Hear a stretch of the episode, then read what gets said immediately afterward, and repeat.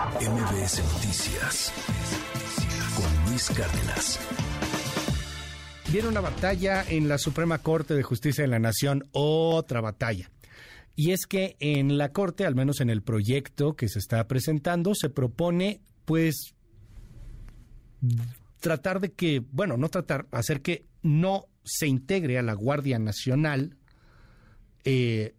la, perdón, que la Guardia Nacional no se integre a la Secretaría de la Defensa Nacional. Esto no es, no es nada menor, fue, fue un cambio brutal, radical, en el cual ha habido muchas quejas y, y cambia por completo la estructura que quería tener el gobierno de la República con respecto a la seguridad. Hoy día la Guardia Nacional es de la Sedena y en la práctica la Guardia Nacional es de la Sedena y ha sido de la Sedena, aunque no fuera de la Sedena. Esa Guardia Nacional, por cierto, que pues tiene varias acusaciones de violaciones a derechos humanos, en Tamaulipas, por ejemplo, donde asesinó a algunos jóvenes. Y hay otra acusación reciente en donde otra vez en Tamaulipas elementos de la Guardia Nacional volvieron a disparar contra una familia. Bueno, esta Guardia Nacional que pertenece a la Sedena, de manera práctica, no podría hacerlo de manera administrativa si prosperara el proyecto que se encuentra en la Corte. Mario Maldonado, una de las plumas más influyentes en materia financiera y política en este país. Te mando un abrazo, querido Mario. ¿Cómo estás? Buen día. Mi querido Luis, qué gusto saludarte a ti y a todo el auditorio de MBS. Es todo un tema este asunto de la Guardia Nacional y que muy probable se va a definir hoy en la Suprema Corte de Justicia. Ya bien decías, el ministro Juan Luis González Alcántara propuso este pues en su ponencia eh, declarar inconstitucional este cambio de mando eh, de civil a militar para que la Guardia Nacional pues funcione ya ahora sí que con todas las de la ley con un mando militar, es decir, que la Secretaría de la Defensa sea quien se encargue de eh, pues llevar todas las eh, acciones no solo de seguridad y los operativos y demás sino también en términos en términos administrativos que creo que allí es donde está el problema eh, o, donde podría venirse un problema si es que los ministros de la corte por lo menos ocho deciden declarar inconstitucional efectivamente esta eh, esta reforma que se hizo y que y que pasó pues a más o menos a finales del año pasado. Se acordarán que hubo todo este asunto del PRI fue en septiembre del año pasado cuando en el Congreso se pasó la iniciativa que incluso tuvo el apoyo del PRI eh, esto fue uno de los de los problemas para la alianza opositora la de Va por México porque Alito pues sí se plegó a lo que dijo eh, a, lo que proponía el, el, partido oficialista Morena y sus partidos aliados y bueno hay un problema pero fue justamente este este asunto este traspaso operativo y administrativo de la Guardia Nacional a la Sedena lo que ha generado pues que ahora este ministro de la Corte eh, busque declararlo inconstitucional. Mira, yo creo que no le no van a juntar los ocho votos en, en la Corte, además de que está cabildeando a Dan Augusto López, el presidente López Obrador, tú has dado cuenta aquí en tu espacio, Luis, ha dicho dos veces la semana pasada que sería un error garrafal que se declarara inconstitucional este cambio de manos del mando civil al mando militar y también, por supuesto, le metió ahí el tema político y el de García Luna, dijo que sería regresar a los tiempos o al modelo de García Luna con la Policía Federal,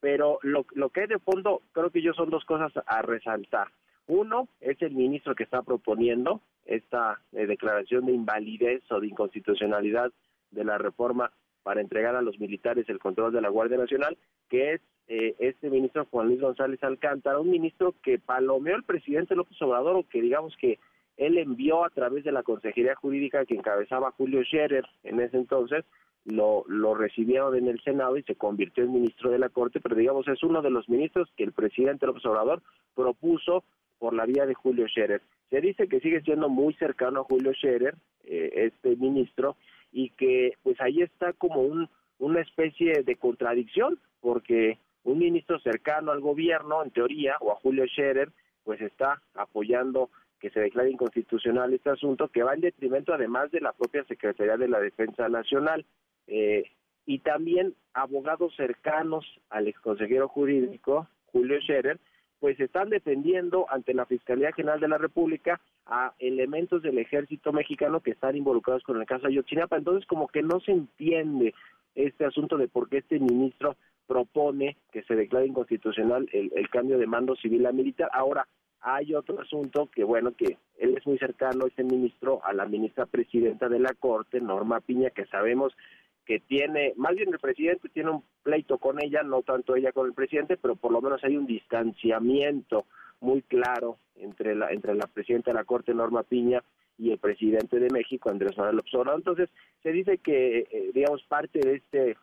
de este asunto de, presentar esta acción de inconstitucionalidad o más bien de buscar que se declare inconstitucional, pues es para apoyar eh, a su compañera eh, Norma Piña y, y, dicho sea de paso, este ministro es tan cercano a Norma Piña que le ayudó a la jefa de gobierno Claudia Sheinbaum a que tuviera un desayuno con Norma Piña en febrero, a finales de febrero, yo lo relaté en la columna del Universal, es decir, eh, sí tiene cierto poder este ministro en la Corte, sí que a lo mejor podría convencer a algunos otros ministros de que voten a favor de su proyecto, pero yo creo que no va a conseguir los ocho votos que se requieren para que se declare inconstitucional. Sin embargo, hay otro asunto, y con esto termino Luis, que es el de los recursos, el tema financiero que es quizá el que más preocupa, porque desde que se eh, cambió el mando civil a militar que lo aprobó el Congreso en el 2022, pero desde antes ya se otorgaban contratos eh, por más de 6 mil millones de pesos para equipos, materiales, etcétera,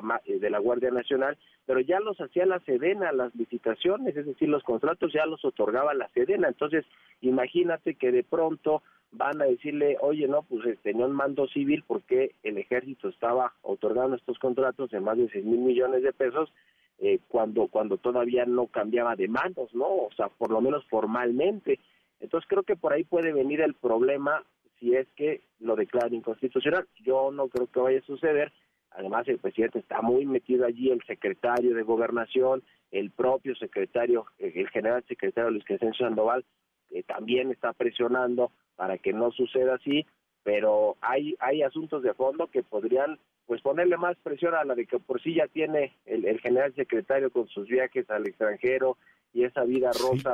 que se dan en la 4T, mi querida Luis. Vaya bomba, ¿eh? La que está hoy en el Universal, en la primera plana, justamente de la cual nos cuentas también un poco, Mario. A ver qué dice, estamos viendo si hay reacciones en la mañanera. Es, es una bomba informativa este asunto de los viajes privados y los viajes de lujo y la vida, eh, pues literalmente del mundo del jet set que tendría el secretario Luis Crescencio Sandoval. Pero, a ver, eh, regresando a este asunto de la Guardia Nacional,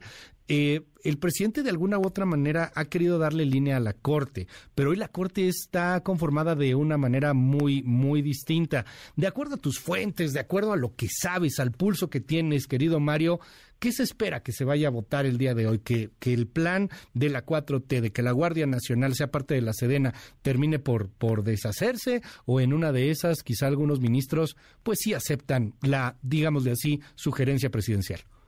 Yo creo que no le va a alcanzar al ministro ponente eh, a, Juan Luis González Alcántara para que eh, pues se convierta en sentencia y para que le den revés a este cambio de manos del mando civil al militar de la Guardia Nacional. Yo creo que no van a reunirse los ocho votos que se necesitan, es decir, se necesitan a ocho ministros de once, pues se ve cuesta arriba que los puedan eh, obtener sobre todo lo que por lo que ya decíamos hay mucha presión no solo del ejecutivo sino de gobernación sino del ejército mexicano. No creo que, que los que, vayan a, lograr los votos aunque eh, lo que decíamos es cercano Juan Luis González Alcántara la presidenta de la corte Norma Piña y quizá ella sí como presidenta pues pueda tener un poco más de influencia en la votación de algunos ministros y ministras. Sin embargo no creo que alcance eh, porque si alcanza además pues ya entraremos en, un asunto más eh, de, mayor eh, lucha y, pues de mayor enfrentamiento entre el presidente López Obrador y la Suprema Corte de Justicia. Y como decíamos pues ya además de todo con, con sus respectivos problemas en el tema administrativo y financiero de por qué se otorgaron licitaciones, contratos de la parte de la Secretaría de la Defensa cuando todavía no tenía un mando militar eh, por lo menos legalmente, sí en la práctica, en la práctica hace mucho tiempo que controla la Guardia Nacional el ejército mexicano, pero no debía, debía ser así hasta que se hizo la reforma o el cambio de manos en septiembre del año pasado que lo aprobó el Congreso y entonces por qué desde antes se otorgaban licitaciones por parte del ejército si no tenía un mando militar la Guardia Nacional y decir creo que por ahí puede venir el problema si es que llegan a declarar inconstitucional este cambio de manos. No creo que suceda así, pero ya lo veremos. Hoy tengo entendido que se va a votar en la Corte este tema, Luis. Estaremos pendientes, Mario. Te mando un gran abrazo y siempre te estamos leyendo ahí en el Universal. ¿Y en tus redes sociales cuáles son? Con mucho gusto, mi querido Luis. Estoy en Twitter en la cuenta arroba Mario Mal y en la cuenta arroba El CEO con información financiera y económica. Un abrazo y muy buenos días para todos. Va de vuelta el abrazo. Gracias, Mario. MBS Noticias Luis Cárdenas.